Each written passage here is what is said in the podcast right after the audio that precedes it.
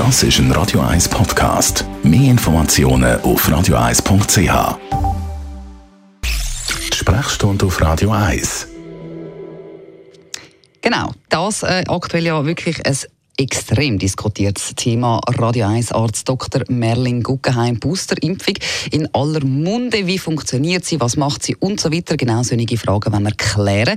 Darum gerade mal als erstes, ähm, wird eigentlich bei der Boosterimpfung alles gleich gemacht wie bei der ersten und der zweiten Impfung? Also ist es der gleiche Impfstoff, der einem da gespritzt wird?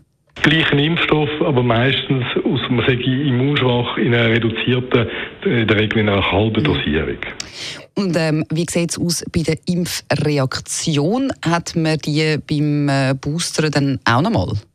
Ja, das ist mit dem Grund, warum man nur eine halbe Impfdosis verimpft. Ähm, bei den normalen Immunkompetenten, also bei den, bei den gesunden Leuten, mhm. die machen äh, mit einer vollen Dosis eine ordentliche ähm, Impfantwort, weil sie eigentlich schon ähm, ein Immunsystem haben, das reagiert auf, äh, auf Coronavirus, auch wenn man das sagen über die Impfung zuführt. Bei denen, die immunkompromittiert sind, die keine wahnsinnig gute Immunantwort machen, äh, wird oft mit der vollen Dosis geimpft. Jetzt hört man ja immer mal wieder, dass die Moderna-Impfung besser sei wie die Pfizer, also länger herhebt. Was genau steckt da eigentlich dahinter?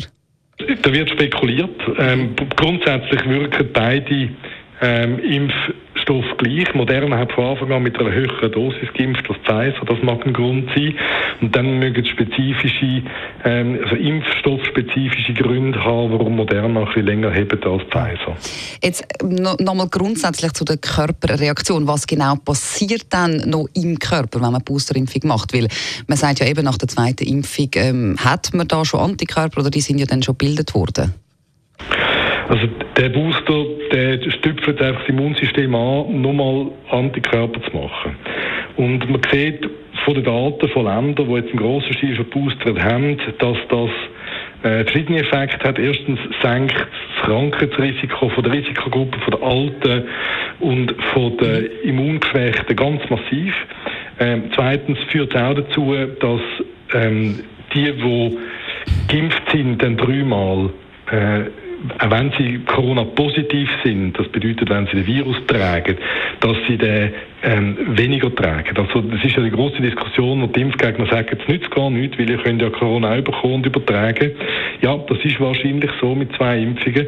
Mit der dritten Impfung gibt es jetzt erste Anhaltspunkte dafür, dass die Übertragung von geimpften Personen von dem Virus deutlich reduziert hm. ist. Besten Dank für alle die Informationen. Radio 1 Arzt Dr. Merlin Guggenheim.